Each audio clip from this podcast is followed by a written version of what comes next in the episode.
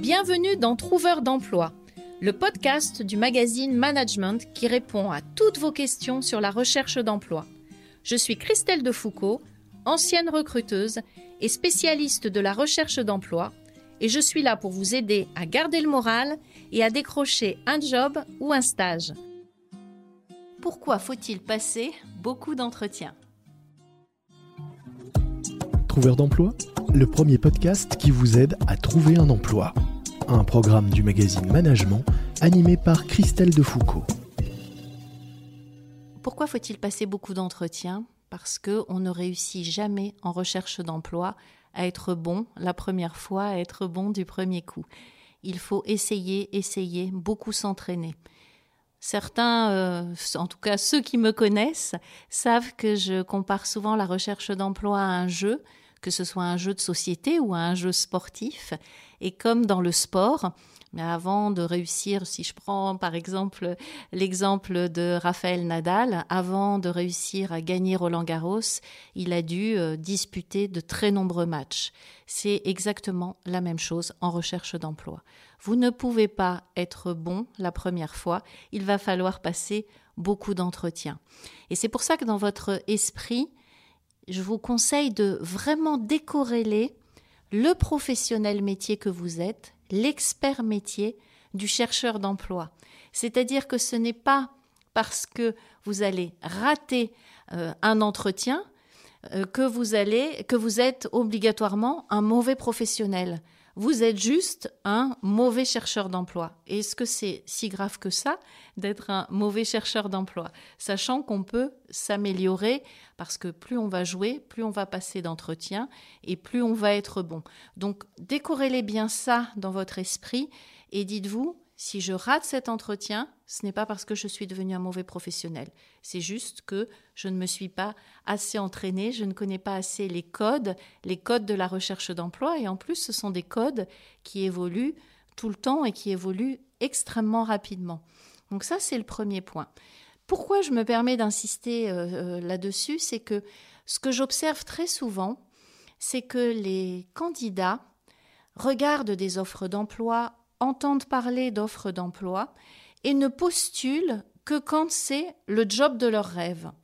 Le problème, c'est que comme ils ont passé peu d'entretiens avant, voire aucun entretien, la fois où ils passent un entretien pour le job de leur rêve, ben comme ils ne se sont pas entraînés, ils sont mauvais. C'est un petit peu comme si Nadal arrivait directement euh, en phase finale de Roland Garros quel que soit son niveau, de toute façon, il raterait son match parce qu'il n'aurait pas disputé d'autres matchs avant.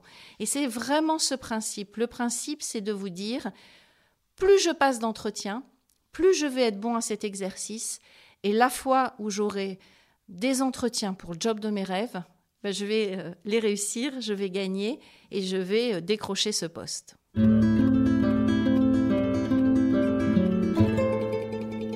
Donc vous l'avez compris, je vous pousse à passer des entretiens le plus possible. Alors je sais que c'est difficile ce que je demande parce que je crois que c'est pratiquement ce qu'on déteste le plus au monde, passer un entretien face à un recruteur. Et euh, se dire oh, je vais en passer beaucoup même pour rien, c'est vraiment compliqué, sauf si on pense à cette notion de. Donc je vais passer des entretiens, vous allez passer des entretiens pour euh, gagner confiance et avoir confiance en vous. Et ça va vous permettre aussi de tester. Vous allez tester votre tenue. Est-ce que votre tenue correspond, votre tenue d'entretien? Est-ce que vous êtes à l'aise quand vous vous asseyez? Euh, Voilà. Euh, vous allez tester euh, votre pitch. On a parlé du pitch lors d'un précédent épisode de Trouveur d'emploi. Est-ce que votre pitch fonctionne quand vous le faites face à un recruteur? Comme vous avez peur Peut-être que vous accélérez un peu et que vous êtes euh, en dessous des trois minutes. Au contraire, votre pitch est peut-être trop long. Vous avez peut-être du mal à conclure. Vous allez aussi euh, vous tester euh, à la tester votre manière de répondre à ces fameuses questions des recruteurs et déceler les questions qui vous mettent le plus en difficulté. faire des bilans finalement face aux suite aux entretiens pour savoir là où ça pêche, là où vous pouvez vous améliorer. Vous allez également pouvoir euh, demander des feedbacks à certains recruteurs. Alors, euh, tous ne donnent pas de feedback. Néanmoins, de plus en plus de recruteurs ont bien conscience qu'ils doivent bien traiter les candidats, même ceux qu'ils ne vont pas choisir. Et dans la notion de bien traiter les candidats, il y a leur faire un retour. Si vous pouvez avoir le retour d'un recruteur qui a participé à un, de vos entretiens, c'est très précieux parce qu'il va vous dire attention à votre posture, attention quand vous dites ça, vous développez trop ça, vous ne développez pas assez ça, et vous allez pouvoir vraiment vous améliorer. En fait, passer des entretiens et en passer beaucoup, c'est vous entraîner de manière gratuite avec finalement des coachs qui sont euh, les recruteurs. Donc, euh, d'une certaine façon, parfois on se dit les recruteurs profitent de nous parce qu'ils nous font déplacer souvent pour rien.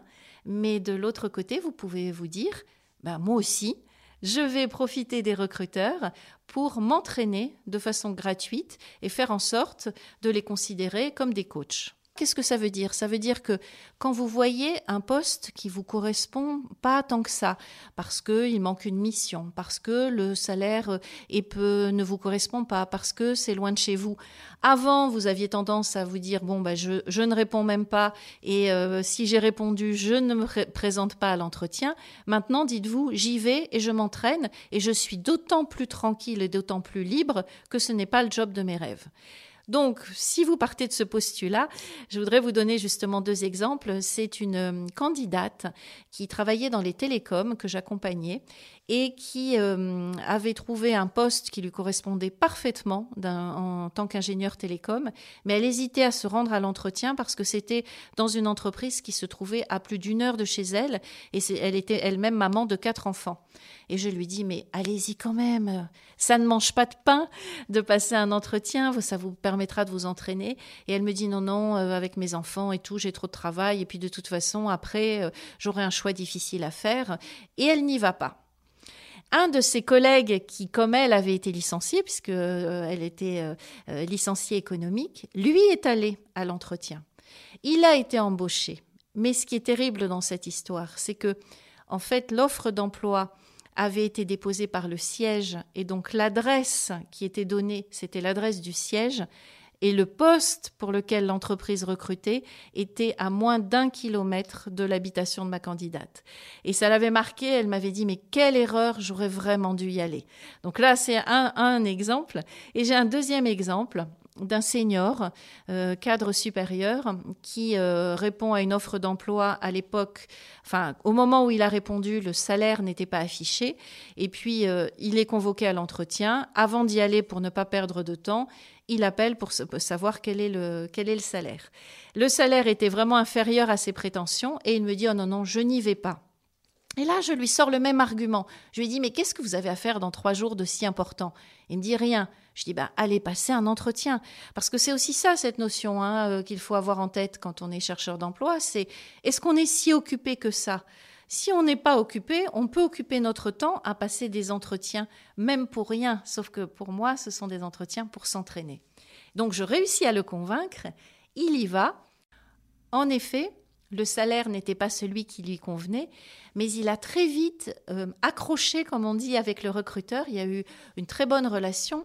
Le recruteur, qui était un recruteur de l'entreprise, lui a fait très vite rencontrer la DRH, qui ensuite, dans la foulée, lui a fait très vite rencontrer euh, les responsables de l'entreprise, et on lui a proposé un poste qui était différent, avec beaucoup plus de responsabilités et surtout le salaire qu'il attendait. Donc euh, il m'a toujours dit, donc il a eu le poste, et il m'a toujours dit, mais je ne vous remercierai jamais assez de m'avoir euh, poussé à aller euh, passer cet entretien, comme je lui avais dit, c'est un entretien pour de faux, un entretien pour du beurre. Mais finalement, ça a été un vrai entretien et qui a, qui a fonctionné. Donc posez-vous toujours cette question-là. si vous avez un entretien qui est fixé, est-ce que vous avez quelque chose de bien plus important? Et si vous avez du temps libre, allez-y, passez-le. C'est d'autant plus facile qu'en ce moment, euh, beaucoup d'entretiens sont des entretiens en visioconférence. Donc, nécessite moins de se déplacer, nécessite moins euh, un budget pour aller à un endroit, surtout quand c'est loin. Donc, passer, passer, passer des entretiens en visioconférence notamment, parce que là, pour le coup, c'est un vrai, vrai entraînement dont on a besoin pour euh, regarder au bon endroit, pour mettre la voix, pour voilà, se positionner d'une certaine manière. Et plus vous passerez d'entretien, plus vous serez bon. Alors je rajouterai à ça, avant d'entamer le troisième point, je rajouterai que passer des entretiens, c'est aussi un moyen de faire du réseau. Même si un entretien n'est pas concluant, vous êtes en contact avec un recruteur qui fait partie d'un cabinet, qui fait partie d'une agence d'intérim, qui fait partie même de l'entreprise. Et euh, si euh, euh, vous lui avez plu, s'il y a eu des échanges intéressants, même si vous n'êtes pas la bonne personne pour le poste, ça ne veut pas dire que vous n'êtes pas un bon professionnel. Et ce recruteur vaut la peine d'être rencontré et ça vaut la peine d'établir un contact avec lui parce que vous allez faire du réseau. Donc là aussi, quand euh, au moment d'annuler un entretien, dites-vous toujours que c'est un moyen également de faire du réseau.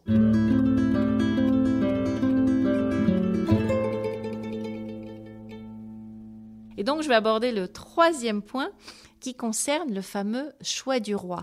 Ce que j'appelle le choix du roi, c'est euh, quand euh, on arrive à un stade de sa recherche d'emploi où après des semaines, voire des mois sans rien, on se retrouve avec plusieurs propositions en main. Et ce choix du roi va nous permettre de négocier euh, le salaire dont on rêve pour le job dont on rêve. Sauf que pour avoir ce choix du roi, eh bien, il faut avoir différentes pistes. Et pour avoir ces différentes pistes, il faut passer aussi beaucoup d'entretiens. Et là aussi, c'est mon autre conseil, c'est passer des entretiens qui vous permettront également d'être en position de force au moment où pour le job qui vous intéresse, vous aurez besoin de mettre un petit coup de pression. Alors je vous donne un exemple sur les coups de pression.